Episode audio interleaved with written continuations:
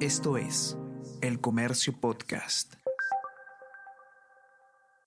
Hola, hola, ¿cómo están? Buenos días, espero que hayan amanecido bien. Está con ustedes Ariana Lira y hoy tenemos... Tenemos que hablar con Ariana Lira.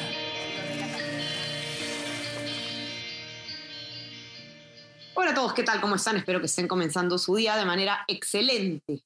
Yo soy Ariana Lira y hoy tenemos que hablar sobre eh, funcionarios del Ministerio de Transportes y Comunicaciones, porque si ustedes han estado siguiendo lo que pasa en el panorama político desde que empezó el gobierno, el Ministerio de Transportes y Comunicaciones es literalmente eh, la cartera que más funcionarios cuestionados ha tenido en lo que va del mandato de Pedro Castillo. Lo hemos rankeado nosotros en la unidad de, de periodismo de datos del comercio eran más de siete de los funcionarios que, que habían sido cuestionados por, por, diversos motivos, encabezado, además, encabezada la lista por el mismo ministro Juan Silva.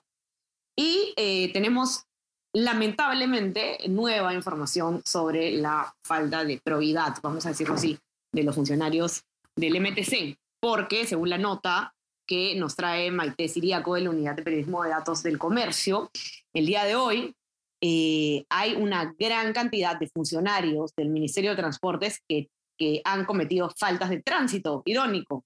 Eh, en general, el número de infracciones es, es alto eh, a nivel nacional, pero la cantidad de infractores dentro del mismo ministerio, es decir, de el, el, la entidad que está encargada justamente de regular el, los temas de tránsito y transporte, está también, no se extenta este mal. Así que Maite nos va a contar todos los detalles. ¿Qué tal, Maite? ¿Cómo estás? Bienvenida. ¿Qué tal, Ariana? Muchas gracias por la invitación. Gracias a ti. Cuéntanos qué es lo que has encontrado. Eran más de 200, si no me equivoco, las infracciones en, eh, entre funcionarios del MTC. Sí, en la unidad lo que encontramos es que tenemos 272 infractores, o sea, 272 trabajadores eh, que han cometido algún tipo de infracción desde leves hasta muy graves y en total se registran 1.508 multas por infracciones de tránsito. Eh, tenemos en la cabeza tenemos al ministro Juan Silva, eh, también tenemos al secretario general del despacho ministerial, eh, tenemos a directores de área, técnicos, e irónicamente tenemos a 14 choferes que trabajan para el MTC que presentan estas eh, multas, algunos de ellos incluso no han pagado estas multas. Uh -huh. Uh -huh. Ok, y además es el, el, bueno, porque ya sabíamos, el, el mismo ministro eh, Juan Silva tenía, tenía multas graves, ¿no? Eso era algo que, que me parece que se, se, dio a conocer eh, al comienzo, y, y de uh -huh. hecho, no solamente, bueno, choferes, que es lo irónico, y el mismo ministro, sino también otros otros altos funcionarios con, con, con rangos importantes, digamos, con eh, rangos de director, etcétera, dentro del ministerio. Sí, sí, tenemos a Eric Paz Meléndez, que es director general de la Dirección del Sistema de Administración. Él tiene cinco multas dadas entre 2001 y 2021 y una de ellas, por ejemplo, se dio por cruzar la intersección o girar estando el semáforo en rojo, o sea, se pasó la luz. Uh -huh. eh, ¿no? También tenemos a Joe Sanabria Soberón, él también, él es secretario general, él tiene dos multas dadas entre 2015 y 2018 y una es por conducir eh, utilizando un celular. Uh -huh. Uh -huh. Y, y, y, los récords, eh, eso también estaba súper interesante. Eh, hay trabajos que tienen más de 20 multas dentro del MTC. Sí, sí, sí. Tenemos eh, más de 10 trabajadores que tienen eh, más de 20 multas y de hecho 4 tienen más de 60 multas. Eh, wow. El que encabeza esta lista es Alejandro de la Flor Soto, que tiene 102 multas dadas entre 2001 y 2014 por una suma total de 21.601 soles, ¿no? ¡Wow! También wow. ¿Y tenemos, él en qué cargo está en el, en el, en el MTC? Él está en la eh, dependencia, o sea, su dependencia es la Dirección de Servicios de Transporte Terrestre. Eh, uh -huh. También tenemos, por ejemplo, al señor Justo Vicente Chávez, que él es eh, chofer, él es de la Suboficina de Servicios Generales y él tiene 66 multas y la última se dio este año. Este mismo año. Este mismo año, sí. Tenemos eso, tenemos muchos eh, trabajadores que tienen multas a partir del 2000, 2001, pero que llegan hasta el 2021 y en muchos casos son las mismas infracciones. O sea, tenemos muchos reincidentes. Ok, ok. Y, tú has conversado también con eh, algunos especialistas, me parece que con Quispe. Sí. No me acuerdo exactamente.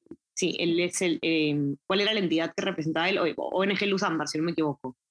Sí, eh, Luis Quispe Candía, que es presidente de la ONG eh, Luz Ámbar, que mencionaba ¿no? que que este tipo de, situaciones lo que nos hace ver es em, la calidad moral y ética que tienen los servidores del Estado que se están contratando, ¿no? Y sobre todo, eh, él mencionaba que si bien todos los funcionarios públicos deberían tener, eh, digamos, un registro limpio y dar el ejemplo, em, sobre todo si segmentamos al Ministerio de Transportes y Comunicaciones, tal vez em, los requisitos deberían ser mucho más estrictos, ¿no? Eh, estamos hablando de, la entidad que se supone que regula, además eh, formula em, las normas relativas precisamente al tránsito y, al transporte. Claro, claro, lógico, lógico. Es complicada la situación, Maite. Vamos a invitar a que los que están acá con nosotros eh, puedan revisar toda la data que está en la nota en nuestra versión web o en nuestra versión impresa, los que tienen acceso, la verdad es que está bastante interesante. Eh, y van a poder ver algunos otros datos ¿no? que tienen la nota sobre las multas en general y que puedan ver pues quiénes exactamente quiénes son los funcionarios que están cobrando un sueldo del Estado, trabajando en un ministerio que se supone debería em, poner el ejemplo en este, en este tipo de cosas. Así que nada, gracias Maite y Maite. Aprovechar para felicitarte también aquí en Tenemos que hablar porque Maite ha salido finalista en los Premios Nacionales de Periodismo en la categoría de eh, Trata de Personas y Violencia de Género, Maite, si no me equivoco, ese es el nombre exacto de la categoría, por un reportaje tuyo. No sé si nos puedes contar un poquito, invitar a leer también ese reportaje. Sí, eh, de hecho es, es la, la, primera vez que tenemos esta categoría. Estoy bastante emocionada eh, porque es un tema que, que, yo cubro desde hace mucho tiempo.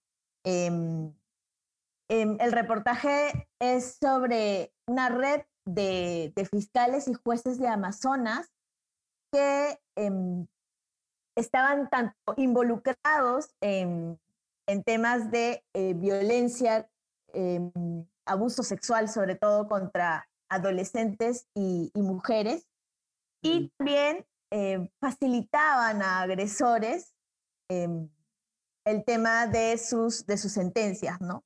Probablemente no se llegaba, según las resoluciones que nosotros pudimos revisar en la unidad de datos, no se llegaba a alguna resolución que vaya contra el agresor y se limitaban, por ejemplo, eh, las, las, em, las pruebas que podía dar eh, la víctima, ¿no? Eh, ah. Ahora, esto era eh, bastante, bastante complejo, de hecho las víctimas siguen eh, reclamando por, por justicia y nada, yo les invito a, a, leer el reportaje y a ver justamente las resoluciones que ahí detallamos y detallamos quiénes las dieron, cómo se, cuál es el modus operandi que tienen, porque aún si bien este, eh, el Ministerio Público ha sancionado em, sanciones administrativas a, estos fiscales, todavía, em, todavía hay algunos que, están, sí, que están ejerciendo, que, y tenemos a las víctimas que no han podido encontrar justicia porque incluso, y esto es súper grave, se, los fiscales, estos fiscales han denunciado a sus abogados, a los abogados de las víctimas, en ese intento por eh, detener estos procesos, ¿no? Sí. No, de verdad que es un trabajo eh, sumamente importante. Los invito a todos a leerlo. Vamos a, decir exactamente cómo se llama para que lo puedan buscar en Google. Es Amazonas, dos puntos. Cuatro fiscales y dos jueces integrarían red de protección en casos de abusos sexuales de Maite Siriaco de la Unidad de Periodismo de Datos del Comercio. Así que felicitaciones de nuevo, Maite. Te mando un abrazo muy orgullosa de tu trabajo siempre impecable.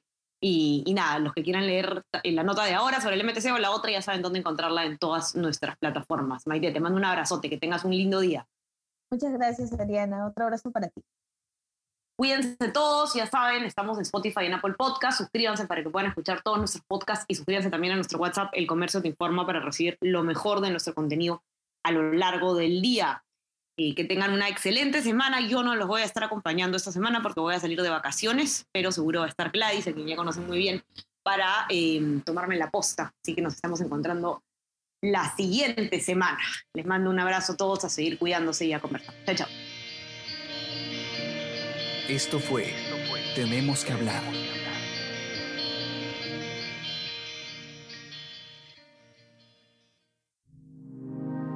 El Comercio Podcast.